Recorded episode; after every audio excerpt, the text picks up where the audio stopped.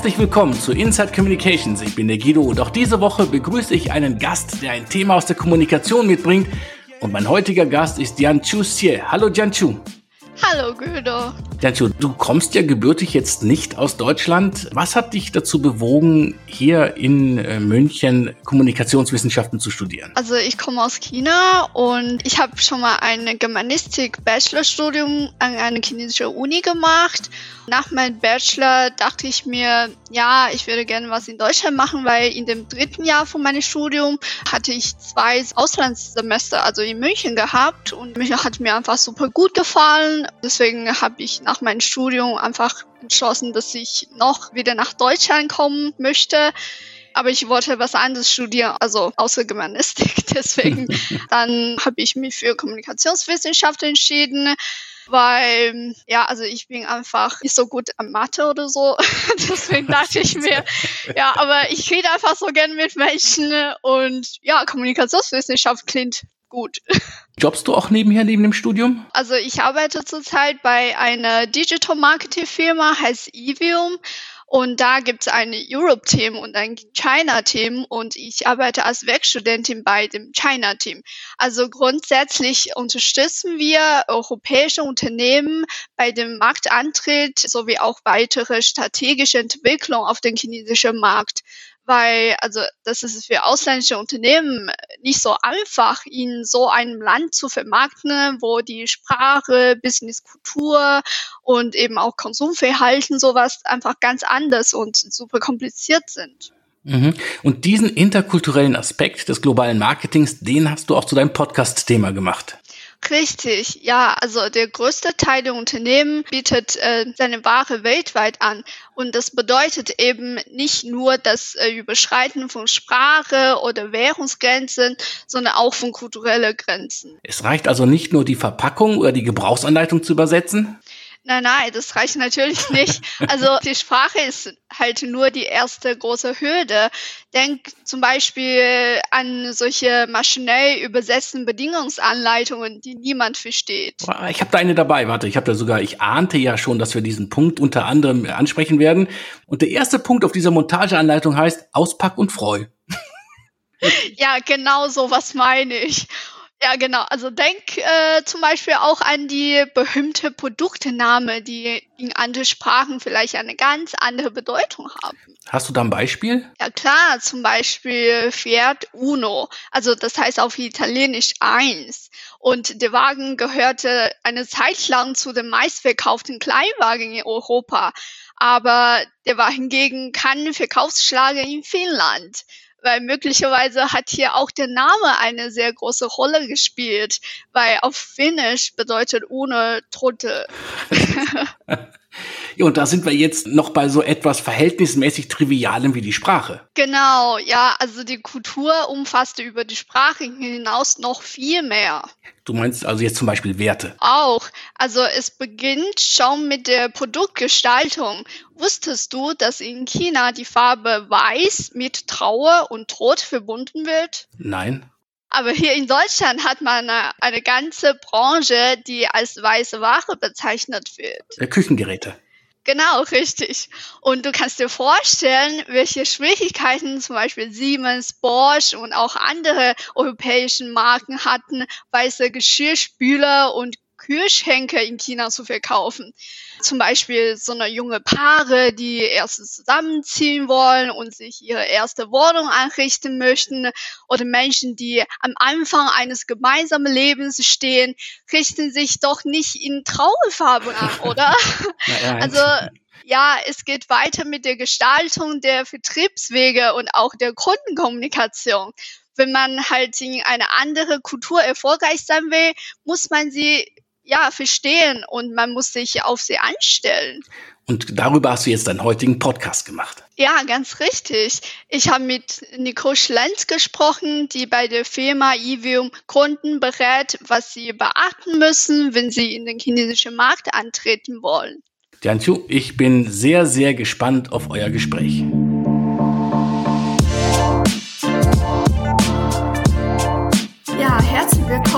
Liebe Nicole. Äh, ich freue mich sehr, dich heute als Gast in unserem Podcast zu haben. Also heute geht es um das Thema interkulturelles Marketing und äh, du wirst uns dann einige interne Anblicke zu diesem Thema eben auch mit praktischen Beispielen geben, damit wir dann die Bedeutung von interkulturellem Marketing und auch die Do's und Don'ts besser verstehen können. Äh, möchtest du dich äh, vielleicht zuerst unsere Zuhörer und Zuhörerinnen vorstellen? Ja, super gerne. Also mein Name ist die Nicole Schlenz und ich bin seit circa drei Jahren bei der Evium GmbH, einer Digital-Marketing-Agentur, zuständig für den Bereich äh, APEC-Marketing, also anfangs schwerpunktmäßig China-Marketing und jetzt seit circa einem Jahr auch verstärkt noch ähm, Korea und Japan. Also als Marketing-Expertin, was verstehst du unter dem Begriff interkulturelles Marketing? Interkulturelles Marketing ist für mich so die Verschmelzung von nationalem Marketing mit internationalem Marketing, sprich also die Konzeptionierung und ähm, ja strategische Maßnahmen, Roadmap-Erstellung für nicht nur das eigene Land, sondern eben auch für andere Länder, ähm, was heutzutage einfach immer viel wichtiger wird, weil kaum ein Unternehmen nur noch in einem Land tätig ist, sondern das meistens länderübergreifend ist. Mhm. Und was sind äh, nach deiner Meinung die Gründe, dass also immer mehr Unternehmen halt interkulturelles Marketing betreiben wollen? Ja, es liegt einfach stark an der Globalisierung, Digitalisierung, vor allem an der Digitalisierung. Ich meine, Covid hat es ja auch nochmal gezeigt, wie wichtig das Online-Business heutzutage ist, wenn man beispielsweise nicht die Möglichkeit hat, rauszugehen und die Produkte zu kaufen, die man braucht. Und mhm. ja, die ganze Informationsrecherche findet ja auch online statt. Und dann ist es klar, dass ich mich nicht mehr nur für Produkte interessiert, die in meinem Land produziert werden, sondern schauen möchte, wo kriege ich die beste Qualität weltweit. Also deswegen ist halt unser Thema auch heutzutage vor allem wegen äh, Covid-Pandemie sehr, sehr wichtig geworden. Gell? Genau. Also soweit ich weiß, das, das hast du vorher auch schon erwähnt, du bist ja auf chinesische Marketing, also China Marketing spezialisiert. Du unterstützt deutsche bzw. europäische Unternehmen bei der Vermarktung und eben auch Weiterentwicklung auf den chinesischen Markt. Deswegen, also würde mich dann interessieren, warum ist es für deutsche bzw. europäische Unternehmen heutzutage so wichtig, sich über den chinesischen Markt zu informieren? Deutschen Unternehmen oder viele oder Deutschland allgemein ist ja bekannt als Industrieunternehmen, würde ich jetzt mal sagen. Also vor allem im Bereich Maschinenbau ähm, hat Deutschland viele starke Unternehmen wie zum Beispiel Bosch aber auch in der Automobilindustrie, aber eben viel im Bereich B2B-Herstellung. Und das größte Herstellungsland ist eigentlich immer China gewesen. Sprich, China ist ein super wichtiger Absatzmarkt für Deutschland. Und um sich dort ordentlich positionieren zu können im Jahr 2022, muss man vor allem digital unterwegs sein. Und die digitale Landscape in China ist einfach sehr, sehr anders als in Deutschland. Auch die Kultur spielt natürlich damit rein. Also wie ist das Verhalten der Leute online und ja, wie treffen die Leute auch Kaufentscheidungen? Das ist sehr anders als in Deutschland und da müssen sich deutsche Unternehmen einfach oder beziehungsweise europäische Unternehmen einfach anpassen an den chinesisch-asiatischen Markt, wenn sie dort ihre Produkte auch verkaufen möchten, weil in der Vergangenheit war ja immer, wurde ja immer gesagt, dass Made in Germany so ein Qualitätssiegel ist, was für Sicherheit oder gute Produktion steht und heute mit dem immer stärker werdenden Wettbewerb auch durch lokale Anbieter in China muss man einfach noch mehr herausarbeiten oder herauskommunizieren an die Asiaten, was ist denn hier wirklich der Mehrwert, warum sollte man ein Produkt aus dem fernen Deutschland beziehen und nicht aus dem eigenen Land. Also du hast hier schon einige sehr, sehr wichtige Aspekte erwähnt, wie dieser Vertrieb in China und eben die äh, Landschaft, also beziehungsweise Digitalisierung, äh, Stichwort, und dann eben dieser Kundenprofil. Also kannst du vielleicht bisschen mal näher drauf eingehen, also worin besteht nach deiner Meinung äh, der Hauptunterschied zwischen dem Vertrieb auf den chinesischen und deutschen Markt? China wird ja in Europa mittlerweile als ein sehr hochentwickeltes Land wahrgenommen, würde ich jetzt mal sagen. Vor allem, weil es eben viele Hightech-Unternehmen wie Tencent gibt oder auch Huawei, die oder Xiaomi, die super stark auch jetzt mittlerweile in den europäischen Markt gehen. Das heißt, man könnte eigentlich davon ausgehen, dass China ein sehr entwickeltes Land ist.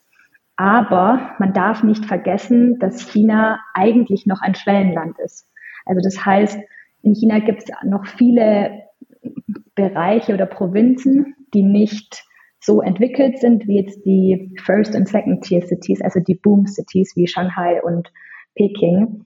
Und da ist natürlich auch das Denken noch sehr, ich möchte nicht sehr veraltet sagen, aber ein bisschen rückläufig zu dem, was wir in Europa bereits etabliert haben. Und Kauf, also zum Beispiel in deutschen Unternehmen ist jedem klar, dass Marketing eigentlich das Wichtigste ist für das Unternehmen. Also so wie ich meine Marke nach außen präsentiere, welche Werte ich kommuniziere, wie meine Lieferketten aufgebaut sind, auch ähm, Themen wie äh, Social Marketing oder ähm, äh, Charity zum Beispiel sind, sind Bereiche, die man kommunizieren muss. Also das ist in Deutschland jedem klar und in China ist das eben noch nicht der Fall. Also in, in China ist noch ein starker Fokus einfach nur auf den Sales also nur auf den Verkauf von Produkten gelegt. Und die Markenkommunikation ist eigentlich nur in den sehr, sehr großen Unternehmen etabliert, die auch international gehen, also zum Beispiel Huawei und Xiaomi, wie ich gerade schon erwähnt habe. Aber die ganzen kleineren Unternehmen, also Mittelständler, die sind nicht in den großen Städten vertreten, die haben auch noch nicht ja so ein interkulturelles Verständnis für Außenkommunikation und Business. Und da ist noch ein sehr großer Sprung, den China machen muss. Ja, das ist immer wirklich, dass äh, in Bezug auf den Vertrieb ist es wirklich ein großer Unterschied zwischen chinesischen und eben deutschen Markt. Also welche Hauptunterschiede gibt es dann zu chinesischen und äh, deutschen Marketinglandschaft? Weil du hast äh, vorher schon erwähnt, ja, diese Digitalisierung in China ist es schon viel vorangetrieben als in Deutschland und äh, die benutzen vielleicht auch andere Social-Media-Kanäle und so weiter, oder? Genau. Also was ich gerade eben schon versucht habe, ein bisschen neutral zu formulieren, ist, dass die Chinesen einfach einen sehr, sehr starken Fokus auf den Verkauf legen. Also sie möchten einfach ihre Produkte schnell vertreiben. Und in Deutschland ist das Bewusstsein schon dafür da, dass man eben auch viel kommunizieren muss über die Marke. Also dass man viel Arbeit leisten muss, bevor man in den Verkauf geht. Also dass man ja auch eine Qualität und ein bestimmtes Bild von der Marke an den Kunden transportiert. Kannst du vielleicht ein bisschen mehr in Bezug auf die Kommunikationskanäle, also von chinesischen Kunden erläutern? Genau.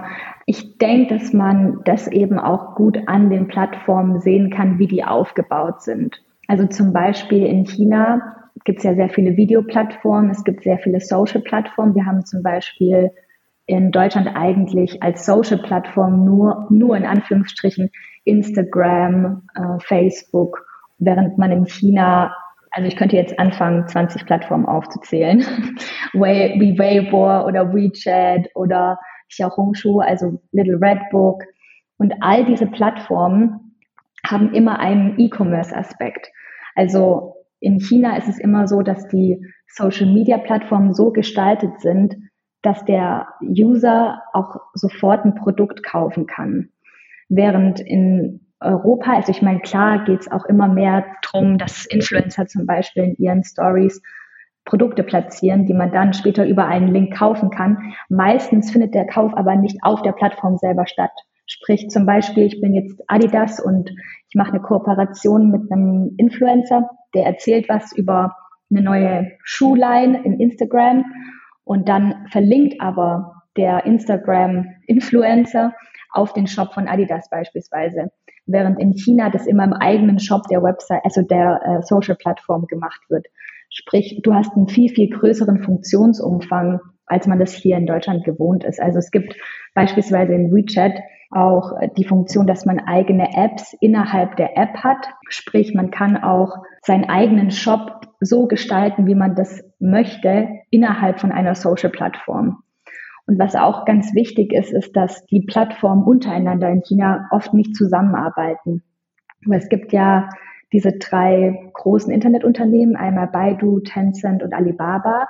Und je nachdem, woher diese Social-Plattform kommt, weil die meisten ihren Ursprung in einem der drei großen Internetfirmen haben, ähm, kann man eben nicht mit den anderen Internetfirmen zusammenarbeiten. Also beispielsweise, wenn ich jetzt ähm, auf WeChat Aktivitäten für mein Unternehmen veröffentliche, dann werden die in Baidu zum Beispiel nicht angezeigt oder auch nicht in Alibaba. Sprich, ich habe verschiedene Kosmen, die sich nicht überschneiden, was es für die Unternehmen noch mal schwieriger macht, ihre Produkte zu platzieren, weil als User ist es mir egal, ob, ähm, ob du jetzt auf Alibaba oder Tencent oder Baidu präsent sein kannst. Ich möchte mich da informieren, wo es für mich am einfachsten in dem Moment ist. Und wenn man als Unternehmen dann nur auf einer Plattform ja, präsent ist, dann hat man auch schon eine große Anzahl an Personen einfach verloren.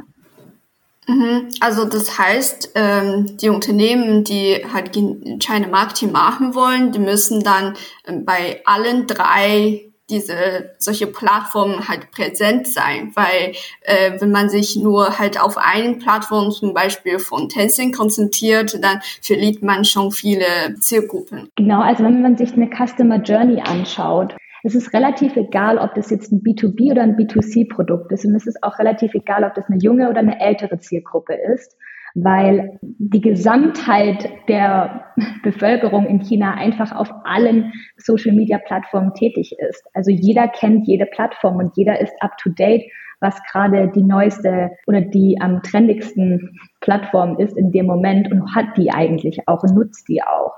Und in Deutschland kann ich schon sagen, okay, wenn ich jetzt äh, ein B2C-Produkt habe, was für die Altersgruppe 18 bis 25 relevant ist, dann habe ich eine eingeschränkte Auswahl an Plattformen, die ich mir anschaue, wo ich mein Produkt platziere. Das habe ich nicht, nämlich ich habe diese Einschränkung an Plattformen nicht. Und das macht es natürlich budgetmäßig auch sehr schwierig für internationale Unternehmen, sich überall zu platzieren, mal abgesehen von den Regulationen, die es für internationale Unternehmen in China auch gibt. Ja, verstehe. Und du hast äh, vorher auch schon mal erwähnt, dass in China ist es so, zum Beispiel, wenn ich äh, Xiaohongshu benutze und dort sehe ich mein, also einen Influencer, der eine Kooperation mit Adidas oder Bosch gemacht hat und dann dann kann ich einfach auf den Link draufklicken und dann kann ich quasi das Produkt direkt auch innerhalb dieses Plattform kaufen, oder? Ja, genau. Genau. Und du hast auch gesagt, dass äh, solche Modelle, also solche Geschäftsmodelle gibt es aber äh, noch in Deutschland oder in ganz Europa noch nicht. Glaubst du, dass ähm, solche Geschäftsmodelle deutsche bzw. europäische Konsumenten nicht gefallen wird? Also woran liegt das? Warum ist es anders? Also zum einen sieht man, dass der Trend, sage ich mal in Anführungsstrichen, aus China auch nach Europa kommt. Instagram zum Beispiel arbeitet ja auch dran, dass man immer besser einen eigenen Shop auch darstellen kann in der App. Also man sieht schon, dass die ja, internationalen Unternehmen das auch versuchen zu implementieren. Man hat halt in Europa ein ganz großes Thema, was in China nicht so stark in den Köpfen der Bevölkerung drin ist, und das ist das Thema Datenschutz und auch das Bewusstsein, also nicht das Bewusstsein, aber so die Frage, von wo bestelle ich wirklich? Ist das vertrauenswürdig, diese Plattform? Und also dieses Vertrauen, das die Kunden zu den Marken haben, ist viel schwieriger aufzubauen in Europa, würde ich sagen. Also die Kunden gehen gerne direkt zum Hersteller und kaufen dort das Produkt. Viele Unternehmen arbeiten ja mit Distributoren oder Partnern über die sie ihre Produkte verkaufen. Tamron zum Beispiel. Das ist ein Objektivhersteller für Sony-Kameras.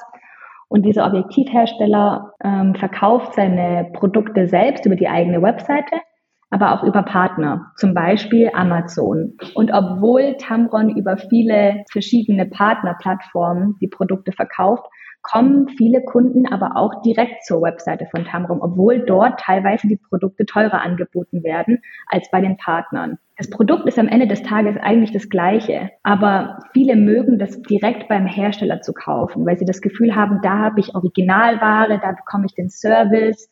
Das ist auch in China viel vertreten vor allem in der Luxusbranche, also alles, was Luxusprodukte betrifft, da kaufen die Chinesen schon sehr, sehr gerne beim Hersteller direkt, auch weil sie einfach Angst haben vor Fake-Produkten. Da gab es ja auch viele Skandale mit Babymilch zum Beispiel, wo man einfach Angst hat, das Produkt, das angeboten wird, nicht wirklich von dem Hersteller kommt Aber allgemein die Angst, dass die Daten des Kunden nicht richtig verarbeitet werden über eine Drittplattform, dieses Bewusstsein ist in Europa wesentlich stärker als in China, würde ich sagen. Weshalb die Leute dann eben gerne zum Hersteller direkt gehen und nicht über Social Media Plattformen kaufen. Genau, also weil ich bin selber Chinesen und äh, ich nutze auch tausend also chinesische Plattformen, auch E-Commerce, aber ich benutze gleichzeitig auch Instagram sowas. Ich glaube, das ist schon äh, erstmal wichtig zu erwähnen, dass äh, wegen dieser chinesischen Firewalls, weil man fragt, warum gibt es in China einfach einfach so ganz andere so Social Media Plattformen als in Europa oder halt so im Westen allgemein, weil das ist schon ja, wichtig zu wissen, dass wegen dieser chinesischen Firewalls, also das ist nicht so komplett unmöglich, quasi auf ähm, Facebook oder Instagram, YouTube zu sein, aber halt wegen dieser chinesischen Firewalls, dann äh, machen halt die meisten nicht. Genau. Deswegen haben wir unsere eigene Social Media Plattform, ja. so wie WeChat, sowas. Also in China ist es ja auch so, dass es gibt auch in China ein, ja, Regelungen zum Datenschutz. Die sind zwar nicht so streng wie jetzt beispielsweise in Deutschland mit dem DSGVO, aber in China ist es auch so geregelt, dass beispielsweise Daten, die innerhalb von Mainland China gesammelt werden, nicht ins Ausland getragen werden dürfen. Sprich, wenn ich ein internationaler Anbieter von irgendwelchen Produkten bin, dann muss ich ein eigenes Datenspeicherungszentrum in China aufbauen um dort die Kundendaten zu sammeln. Und das macht auch einfach am meisten Sinn, wenn ich dann chinesische Plattformen verwende, die mir solche Datenbanken liefern, damit ich da auch nicht in ja, rechtliche Schwierigkeiten komme, sage ich mal. Ja, sehr interessant zu wissen. Das wusste ich zum Beispiel davor auch nicht. Was ist deiner Meinung nach die größten Herausforderungen für deutsche Unternehmen beim chinesischen Marketing? Beim Markteintritt nach China glaube ich, ist das Schwierigste, die Balance zu finden zwischen die richtige Plattform wählen, wo ich auch meine Kundengruppe finde und gleichzeitig mein Marketingbudget zu kontrollieren. Ich habe ja in China wesentlich mehr Plattformen als in Deutschland. Und natürlich aus Sicht von einem China-Marketer wäre es am besten, wenn man auf allen chinesischen Plattformen präsent ist. Aber das ist natürlich auch mit Kosten verbunden. Und dann muss man als Unternehmen, vor allem wenn man in einen neuen Markt reingeht, abwägen, wo möchte ich jetzt mein Geld rein investieren, damit ich ja auch langfristig im Markt überleben kann. Weil natürlich muss das Unternehmen irgendwo Umsatz generieren, weil sonst kann, äh, muss der Markteintritt wieder zurückgezogen werden und man kann in dem, in dem Land nicht erfolgreich werden. Und das ist schon eine große Herausforderung, wenn man die Brand Awareness schaffen muss und gleichzeitig den Verkauf ankurbeln muss und dafür limitiertes Budget hat. Vor allem in einem Markt wie China, wo halt wirklich von Tag eins auf Tag zwei eine Plattform komplett irrelevant werden kann.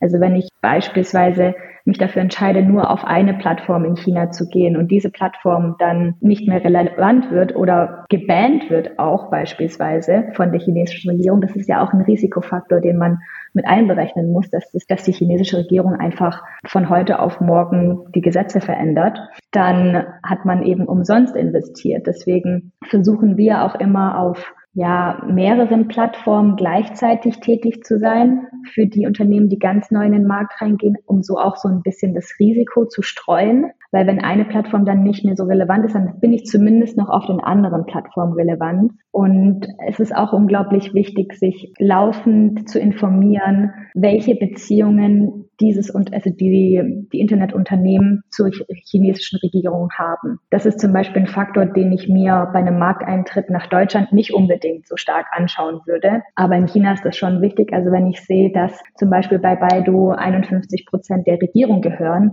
dann kann ich mir sicher sein, dass diese Plattform in den nächsten zehn Jahren auch noch relevant sein wird, weil die chinesische Regierung selbst dort mitwirkt und natürlich das Interesse hat, dass dieses Unternehmen auch gut läuft was bei einem privaten Unternehmen wiederum ganz anders ist. Also da können natürlich dann Restriktionen und ähnliches schnell das Business auch kaputt machen. Ja, dabei spielt, glaube ich, Kultur auch eine große Rolle, oder? Also dieser kulturelle Aspekt muss man auch immer berücksichtigen.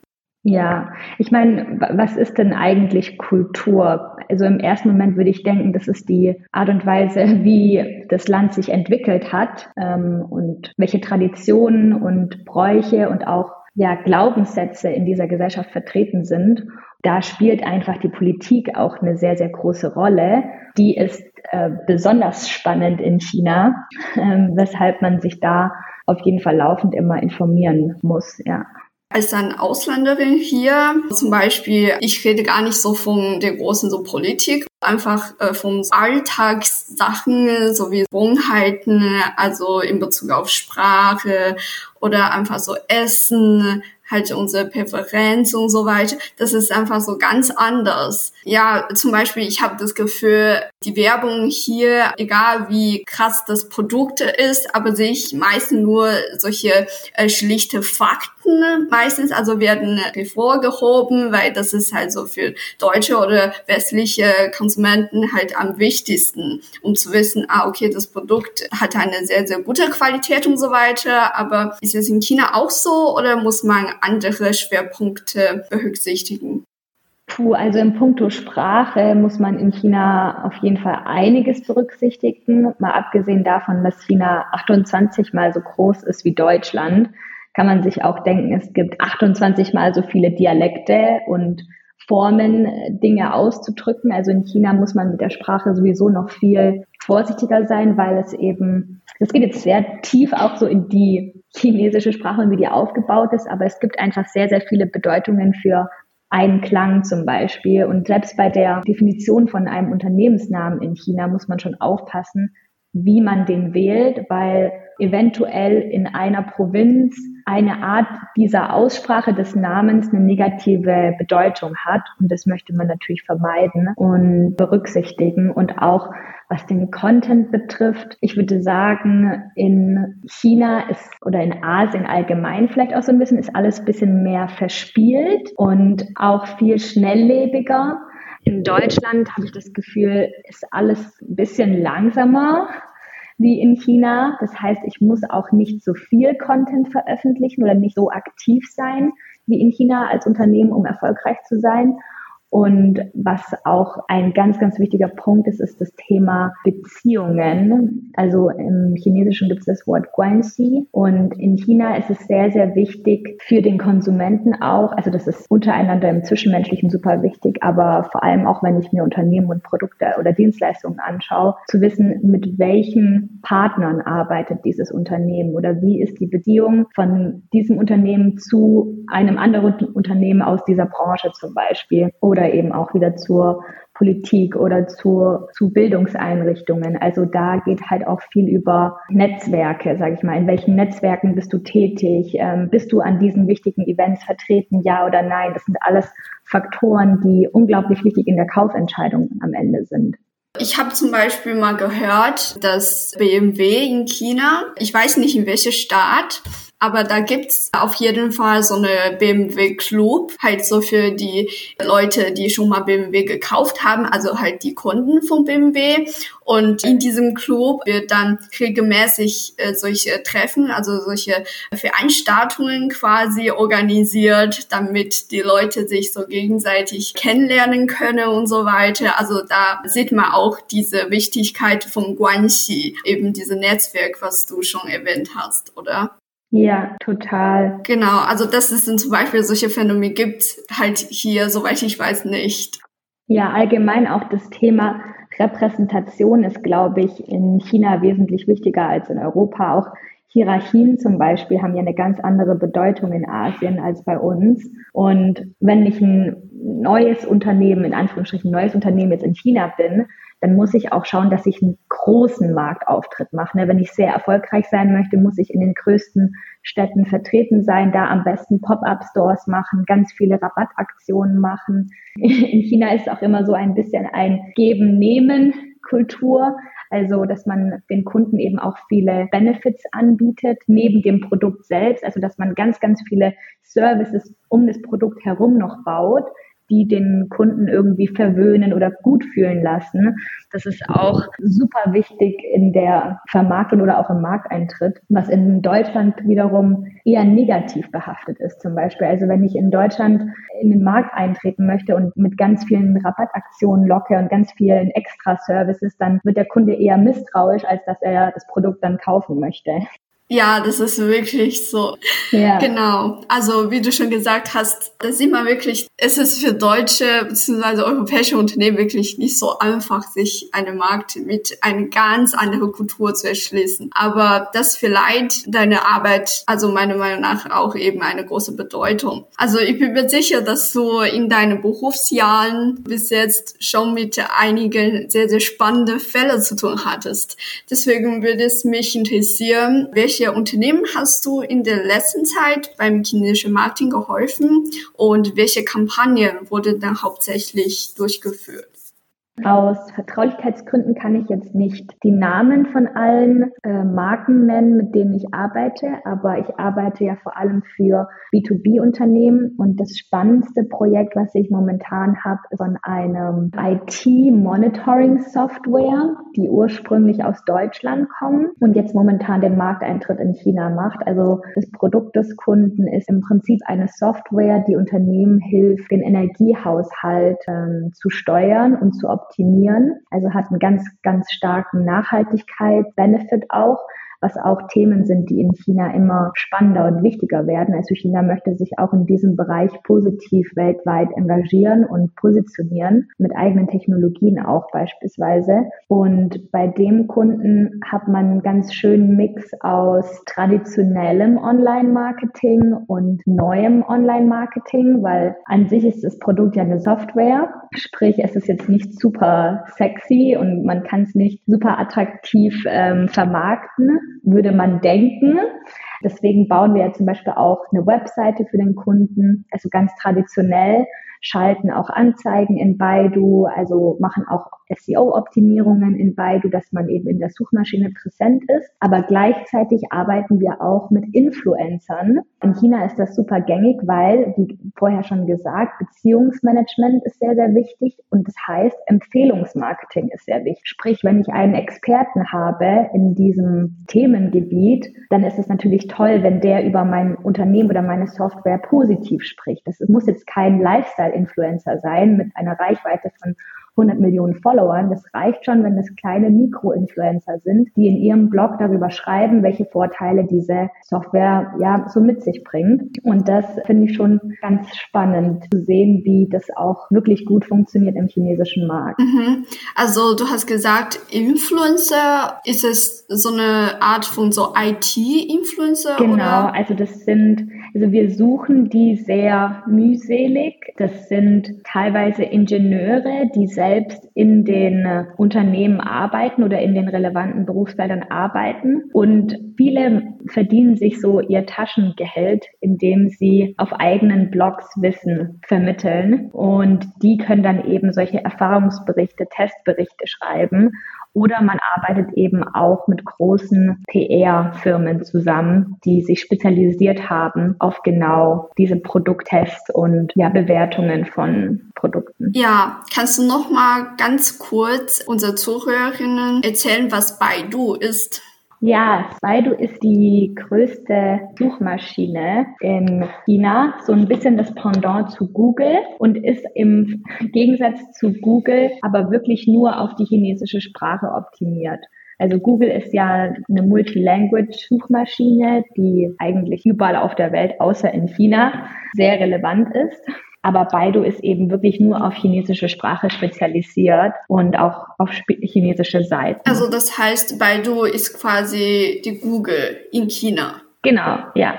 Okay. Und welche chinesischen Online- bzw. auch Offline-Kanäle wurden von dieser Kampagne gewählt? Bei unserem Softwarekunden arbeiten wir natürlich ganz stark auf WeChat. WeChat ist die Plattform, auf der man auf jeden Fall aktiv sein möchte, ja. Mit der Webseite natürlich auf Baidu. Und ansonsten sind wir noch auf Juhu auch unterwegs. Also Juhu heißt übersetzt Knowledge und ist so eine Art Q&A-Wissensplattform. Kann man sich vielleicht so ein bisschen vorstellen wie Quora. Sprich, man kann dort als Unternehmen Expertenwissen teilen Fragen beantworten der Community und da eben auch wieder eine Beziehung aufbauen und sich als Experte positionieren. Genau. Und ich würde auch sagen, dass Juhu, obwohl es eine Wissensinformationsplattform ist, schon zu Social Media Plattformen gehört. Also es ist auf jeden Fall ein Social Media Kanal in China, weil ich mich dort in den Kommentaren auch stark austauschen kann mit anderen. Also es ist auch sehr gängig, dass man Diskussionen zum Beispiel führt.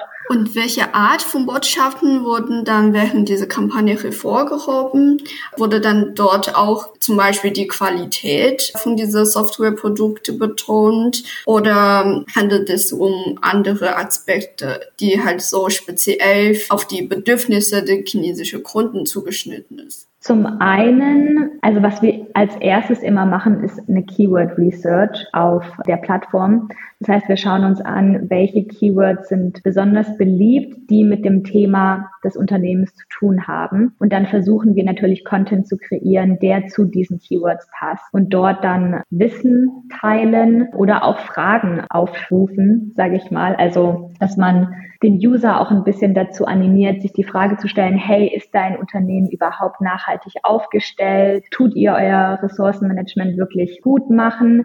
Weil wir haben diese und diese Lösung, die genau das lösen kann. Ah, okay. Das heißt, das Unternehmen versucht quasi selber zum Beispiel auf Juhu solche äh, Fragen zu stellen, dann noch selber beantworten, damit die potenzielle Kunden das sehen und dann, wenn die das lesen, dann wissen sie, ah, okay, das Unternehmen ist, also macht äh, vor viele soziale Engagement und so weiter und ihr Produkte ist so nachhaltig. Also es gibt sehr viele Fragen, die bereits in Juhu drin sind und man kann nach diesen Fragen auch suchen und und dann eben unter diesen Fragen sich positionieren und die ja beantworten oder auch in ja Diskussionen dartreten mit den Nutzern, um auch zum Beispiel herauszufinden, was kann man denn an dem Produkt noch besser machen? Also was sind Bereiche, die wir jetzt noch nicht so stark beachtet haben, die sich aber viele Leute wünschen, die wir vielleicht in Zukunft besser machen können? Okay. Würdest du sagen, dass also in Bezug auf das bestimmte Produkt in dieser IT-Firma, ja, die wichtigste Werte für chinesische Kunden, also liegt da auch an der Qualität von dem Produkt oder eher so an dem, keine Ahnung, Aussehen von der Werbung, sowas? Ich denke, in dieser Branche, also in der Softwarebranche, kommt ganz stark auf die Balance zwischen Kosten und Output, also Input, Output. Wie viel bezahle ich und was bekomme mich? Wie effizient ist diese Software wirklich für mich? Also Chinesen sind auch sehr zahlenfokussierte Menschen. Ähm, also man merkt einfach an den Kunden, dass die schon sehr professionelle Fragen stellen. Man merkt auch allein auf der Webseite, wenn man dort einen Kundensupport hat, dass die Chinesen schon sehr aktiv da sind, da auch erwarten, dass man 24 Stunden erreichbar ist und auf die kompliziertesten Fragen auch eingeht. Okay, also das heißt, die Qualität spielt auf jeden Fall eine wichtige Rolle und auch eben das Service da hinten. Ja, ich denke, die Qualität in Anführungsstrichen geht mit dem Service einher. Je besser der Service ist, desto besser fühlt sich der Kunde betreut und hat auch das Gefühl, okay, dieser Anbieter ist wirklich ein Experte auf diesem Gebiet und kann meine Probleme für mich lösen. Aber außerhalb dieser IT-Branche, weil ich glaube, so Software, das ist schon, sage ich mal, ein so spezielles Produkt, äh, wenn es um so andere Produkte sowie Kleidung oder Möbel, sowas geht, würdest du dann also die Werbung anders gestalten? Auf jeden Fall. Wir hatten auch mal einen Kosmetikhersteller aus der Schweiz.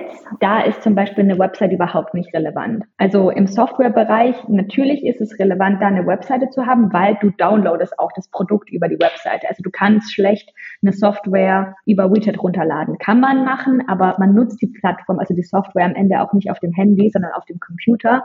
Sprich, eine Webseite ist hier auf jeden Fall notwendig. Bei einem Kosmetikhersteller brauche ich aber keine Webseite in China.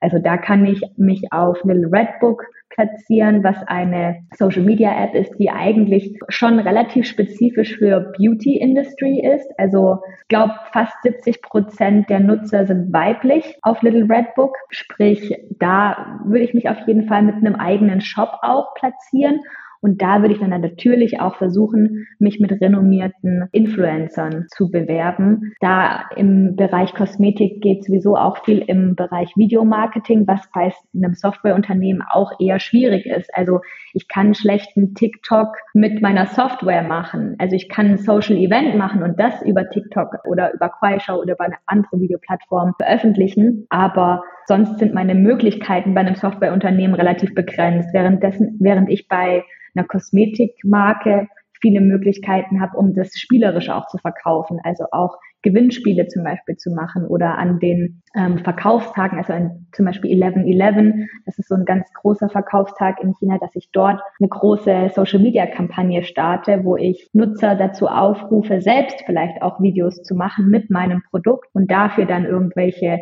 Gutscheine oder Reisen oder andere Dinge an die Gewinner beispielsweise verkauft. Ja, sehr spannend. Kannst du zum Schluss noch einige der wichtigsten Tipps vielleicht kurz und knackig zusammenfassen, auf die deutsche Unternehmen beim Antritt in den chinesischen Markt so generell achten sollten?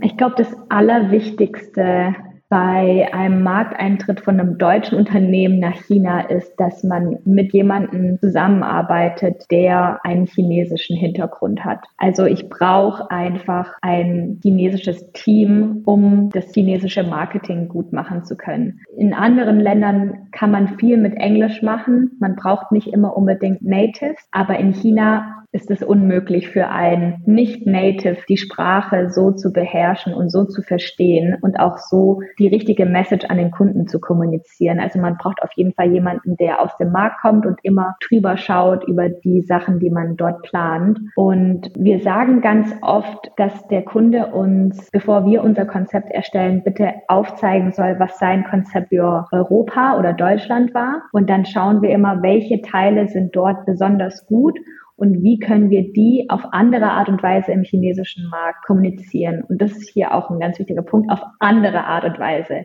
Ich kann nicht eins zu eins das Gleiche machen, wie ich in Deutschland gemacht habe in China. Also es geht nicht, dass ich einfach nur Texte übersetze und dann auf irgendeine Social Media App in China veröffentliche.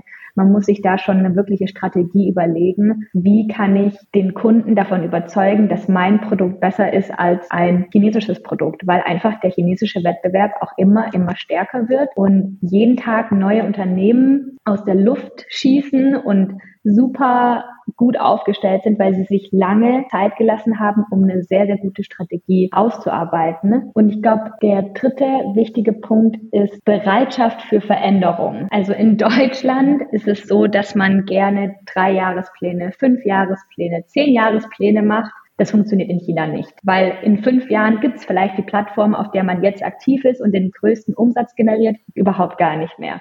Sprich, man muss bereit sein, auch seine Strategie am besten eigentlich quartalsweise zu optimieren und zu ändern. Ja, also ich glaube, die Tipps sind wirklich sehr, sehr interessant und super praktisch. Also vor allem für die Unternehmen, die jetzt an der Vermarktung in China interessiert sind. Also nochmal vielen Dank, Nicole, dass du dich die Zeit für das Interview genommen hast und uns deine wirklich tollen fachlichen Anblick und super spannende Geschichte zu diesem Thema mit mitgeteilt hast. Ja, ich hoffe, ich konnte die Fragen so gut wie möglich beantworten und vielen Dank auch für deine Zeit.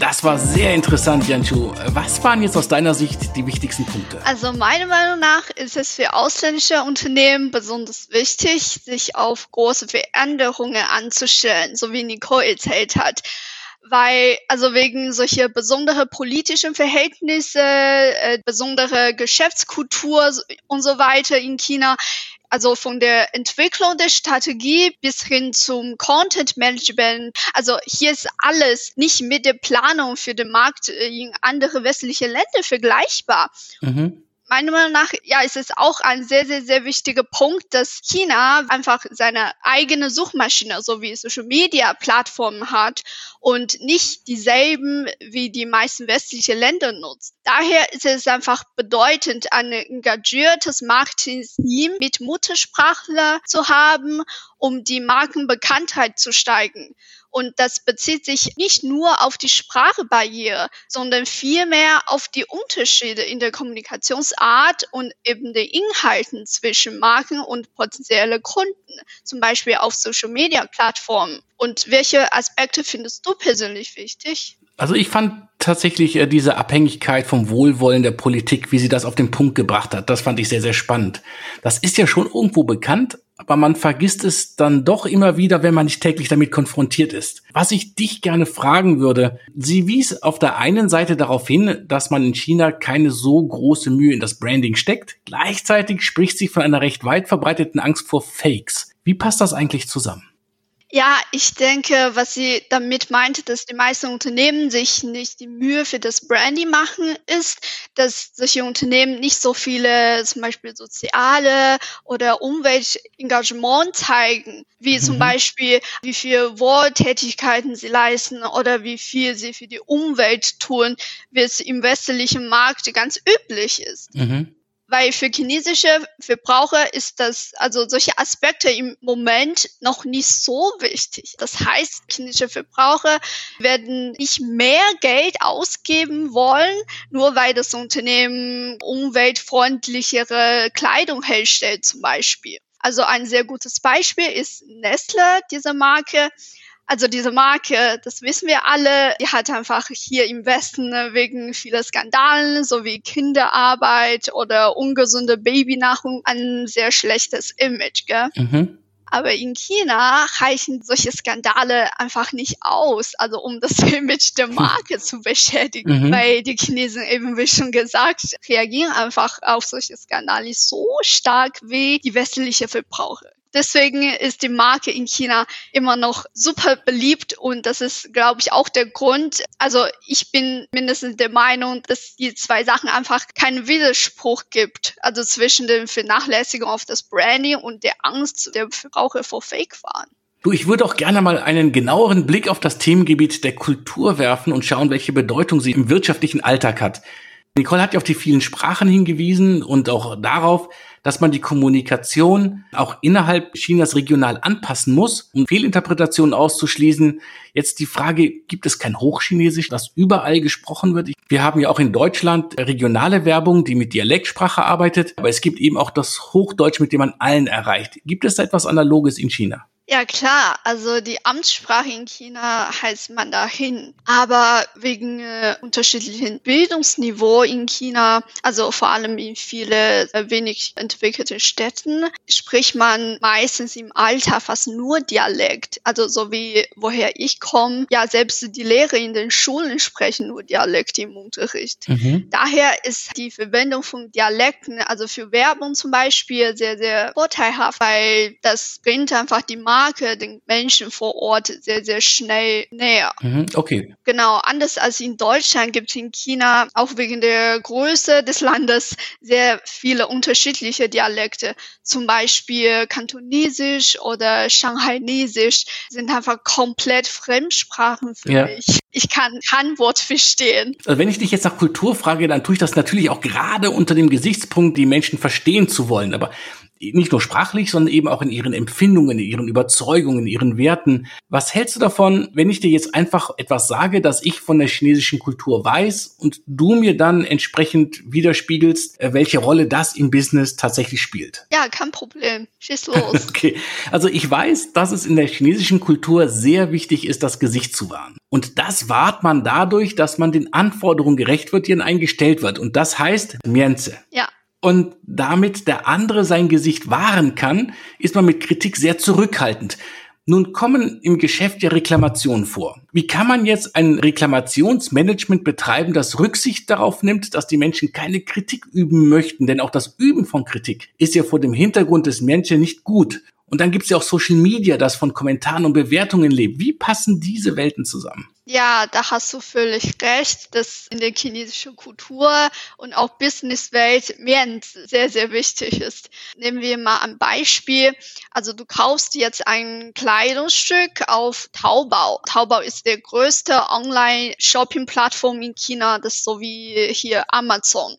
Genau, mhm. und du gibst eine schlechte Bewertung ab, weil die Qualität ist zu schlecht oder das Stück weicht zu sehr von dem Originalbild im Internet ab. Mhm. Und in diesem Fall wird sich dann der Verkäufer über die Chat-Funktion auf Taobao direkt an dich wenden und dich dann bitten, die schlechte Bewertung in eine positive Bewertung umzuwandeln, indem der dir eine Gutschein oder einen Teil von der Rückerstattung anbietet. Weil so eine schlechte Bewertung kann die Gewinnung von neuen Kunden wirklich sehr, sehr schlecht beeinflussen. Und ein anderes Beispiel, wenn in den Social Media ein Skandal über ein großes Unternehmen ans Tageslicht kommt, dann wendet sich dessen PR-Team meistens an diese Social Media Plattform, um die Kritik zu kontrollieren, indem es zum Beispiel die entsprechenden Beiträge oder Kommentare entfernt, also um das Thema einfach im Allgemeinen weniger heiß zu machen. Deswegen würde ich sagen, also in China tun auch fast alle Unternehmen ihr Bestes, um dem Auftreten von negativen Kommentaren und Bewertungen zu vermeiden oder zu minimieren. Hm, aber trotz des Miens schreiben die Leute aber auch negative Kommentare. Also das macht sie dann trotzdem. Ja, genau. Also das ist bei mir auch oft passiert, weil ich zum Beispiel, ich bin einfach super unzufrieden mit der Qualität. Deswegen habe ich einfach äh, solche Angebote wie Gutschein oder äh, Teil der Rückerstattung einfach abgelehnt. Aber was nervig ist, weil die haben ja auch deine Telefonnummer und so weiter und die werden dich jeden Tag tausendmal anrufen und du musst wirklich äh, solche Nummer einfach blockieren und so, damit du wirklich deine Ruhe haben kannst. Also das ist schon, ja, ich würde sagen, also wenn es um solche Online-Shopping-Erlebnis geht, dann ist es meistens der Fall. Der zweite Punkt, und ihr habt das ja eben im Interview auch erwähnt, das ist der, ist der Einsatz persönlicher Netzwerke bei Geschäften, die auch hierfür systematisch aufgebaut werden, das Guanxi, also auf Deutsch Vitamin B. Äh, das klingt ja jetzt gar nicht anders als bei uns. Was sind die Besonderheiten in diesem äh, chinesischen Klüngel und was heißt das für das Marketing? Ja, genau. Also dieser Begriff Guanxi umfasst eine Reihe von Aspekten in der Businesswelt in China. Insgesamt spielt Vitamin B bzw. Guanxi in China oft eine wichtigere Rolle, sogar als Qualität und Preis-Leistungs-Verhältnis, würde ich sagen. Mhm. Und bei Geschäftsleuten wird Vitamin B oft durch gemeinsames Essen und Trinken aufgebaut. Das heißt, wenn du in China zum Beispiel mit einem Geschäftsmann über eine Geschäftspartnerschaft sprechen möchtest, ist es für dich einfach viel nützlicher, ein gutes Gespräch bei einem Drink mit diesem Geschäftsmann zu führen, als ihm eine tolle PowerPoint-Präsentation zu zeigen. Ja, ja. Genau, deswegen würde ich sagen, das ist für chinesische Marketing auch ja super wichtig, das Netzwerk zu erweitern, indem man aktiv an solche Dinnerpartys teilnimmt, anstatt sich halt nur auf die Verbesserung seiner Produkte zu konzentrieren. Mhm, die verstehe ich absolut.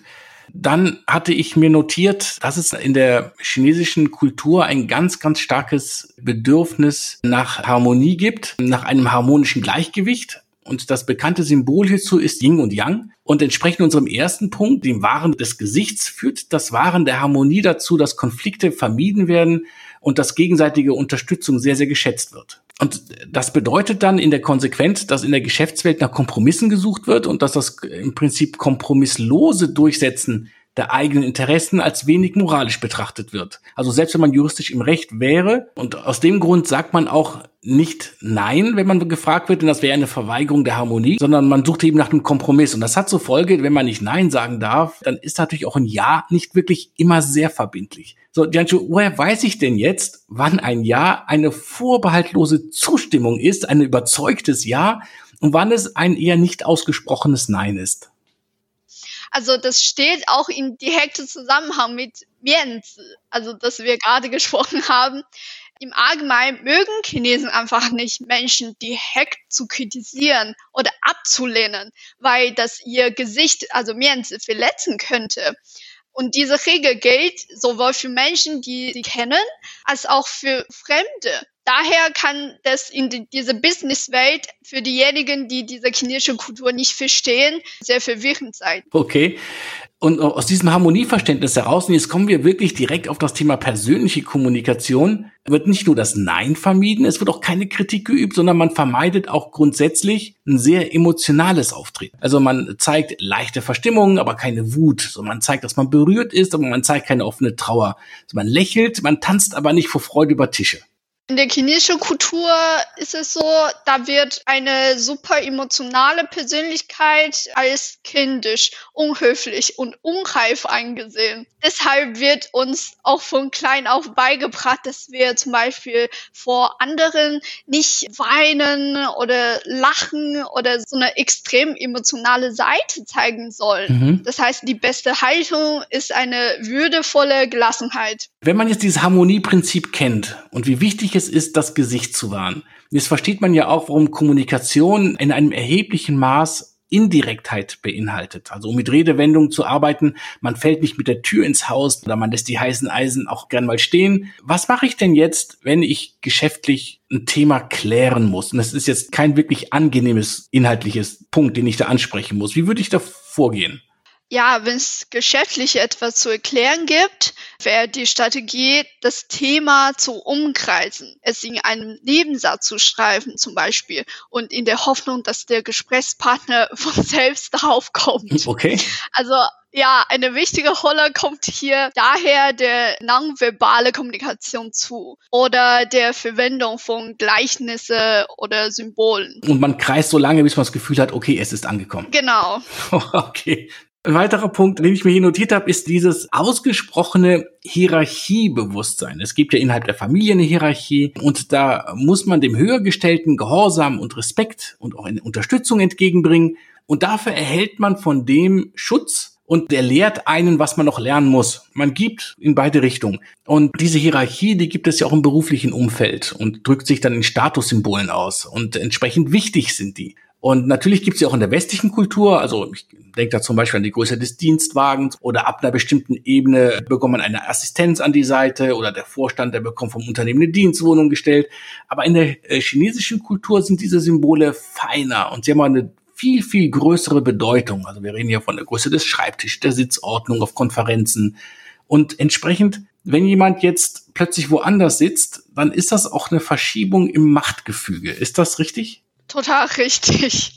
Beispielsweise besagt die Regel für die Sitzordnung, dass der Sitz gegenüber der Tür, also ob innerhalb einer Familie oder auf der Arbeit, in der Regel ist der Sitz der Person, die die meiste Macht hat oder die die älteste ist. Also beim Tisch ist es im Allgemeinen unhöflich, zum Beispiel mit dem Essen zu beginnen, bevor die mächtigste bzw. die älteste Person mit dem Essen angefangen hat.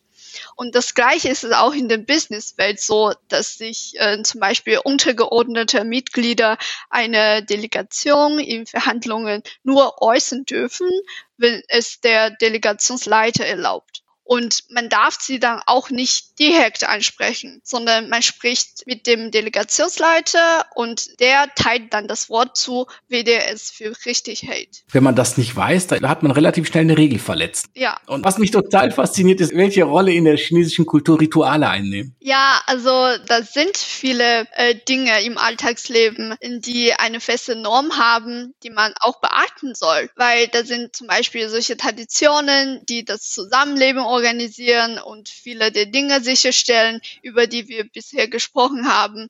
Also sie schützen das Anhalten der Hierarchie oder verhindern einen Gesichtsverlust. Genau, und das beinhaltet dann so diese traditionellen Grußformen und Verbeugungen, die sich exakt am Status des Gegenübers ausrichten und die Art und Weise, wie Essen serviert wird, wie Tee eingeschenkt wird, wie Visitenkarten überreicht werden. Wie sehr erwarten eigentlich Chinesen, dass man diese Rituale im Detail kennt und auch beachtet? Ich denke, dass die Chinesen schon gewisse Anforderungen an die Einhaltung solcher Rituale stellen.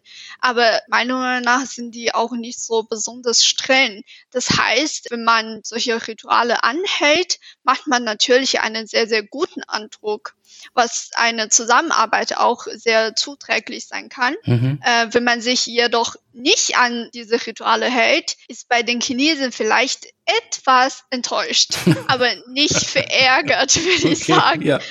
Genau, weil Chinesen sind aufgrund äh, ethnischer Minderheiten äh, meiner Meinung nach relativ tolerant gegenüber anderen Kulturen. Aber insgesamt würde ich trotzdem ausländische Unternehmen raten, sich im Vorfeld mit einigen Umgangsformen, so Ritualen vertraut zu machen, wenn sie mit Chinesen Geschäft machen wollen. Ja, das ist ja auch ein Zeichen von Respekt und Wertschätzung. Ja.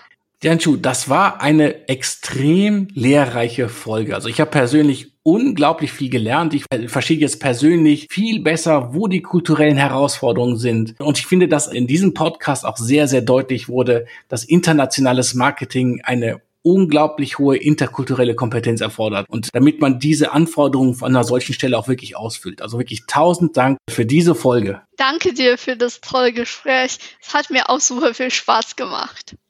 Wenn ihr Fragen zu dieser Sendung bzw. zum Thema interkulturelles Marketing habt, dann schreibt sie uns. Die E-Mail-Adresse ist feedback at insidecommunications.de. Wir werden sie beantworten auf der Webseite sowie auf unsere Social-Media-Kanäle wie Twitter, Instagram, LinkedIn, Xing und Facebook. Und wir sind auch über jedes Feedback dankbar. Auch hier über E-Mail, die Social-Media-Seiten und natürlich auch auf Spotify und Apple Podcasts, wo man Reviews schreiben und Sterne vergeben kann und das Wichtigste, wo man diesen Podcast auch abonnieren kann. Danke fürs Zuhören. Wenn dir dieser Podcast gefallen hat, würden wir uns riesig über deine Unterstützung freuen. Du kannst auf unserer Webseite www.insidecommunications.de informieren, wie du uns auch finanziell unterstützen kannst. Wir freuen uns über jeden, der uns hilft, dieses Projekt weiterzuführen. Vielen Dank. Vielen Dank und bis nächste Woche. Tschüss. Tschüss.